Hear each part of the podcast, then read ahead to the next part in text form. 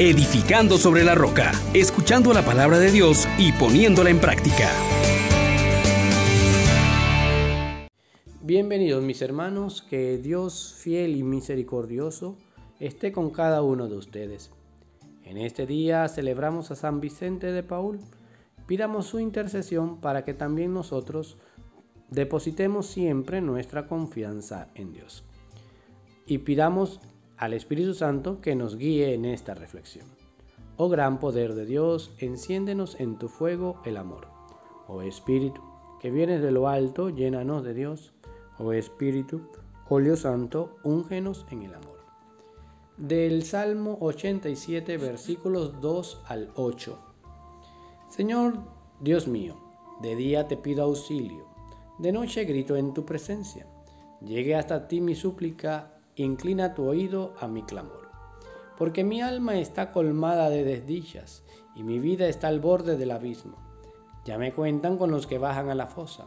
Soy como un inválido.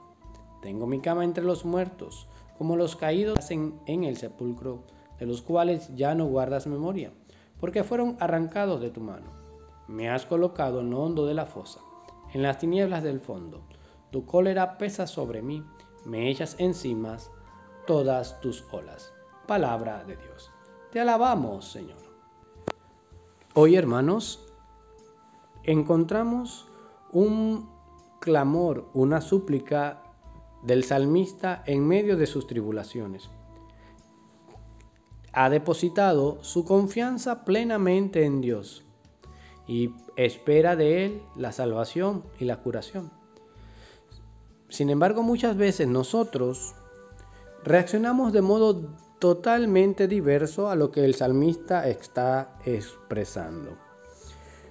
Si leemos el texto de la primera lectura en donde Job maldice el día en que nació, o leemos el Evangelio en donde San Juan, molestos porque no han querido recibir a Jesús, quieren hacer descender fuego sobre una comunidad, nos daremos cuenta cuán fácilmente también nosotros, ante las adversidades, o maldecimos, o queremos aniquilar y acabar a los que están siendo piedra de obstáculo, aquellos que no hacen lo que yo espero.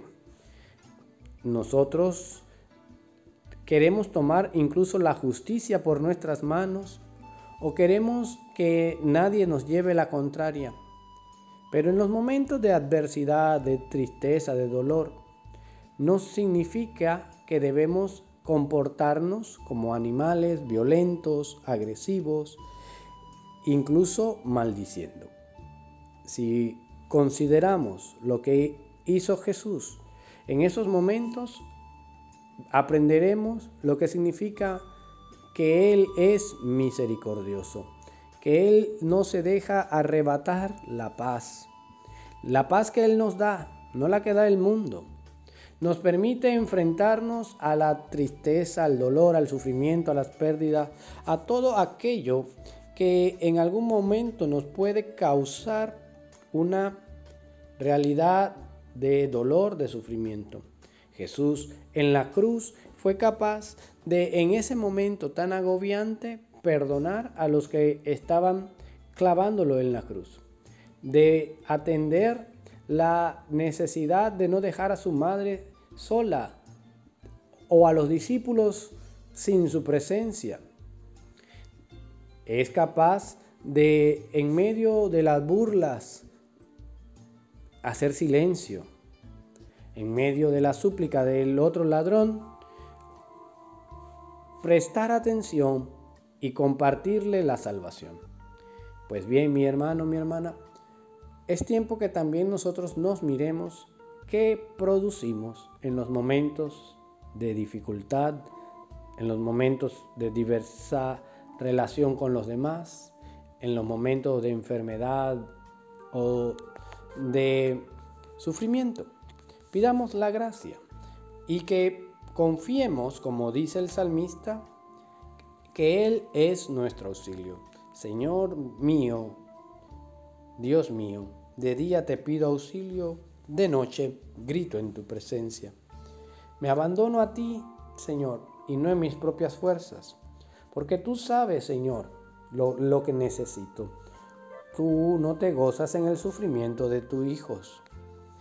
Ahora, a ti que estás escuchando, por favor, disponte a aliviar el sufrimiento de otros, a cargar con otros la carga, a soportarnos mutuamente, es decir, servir de soporte a otros y llevar mutuamente la carga entre nosotros. Muchísimas gracias Dios por esta llamada y porque tú nunca nos abandonas. Bendiciones para todos ustedes.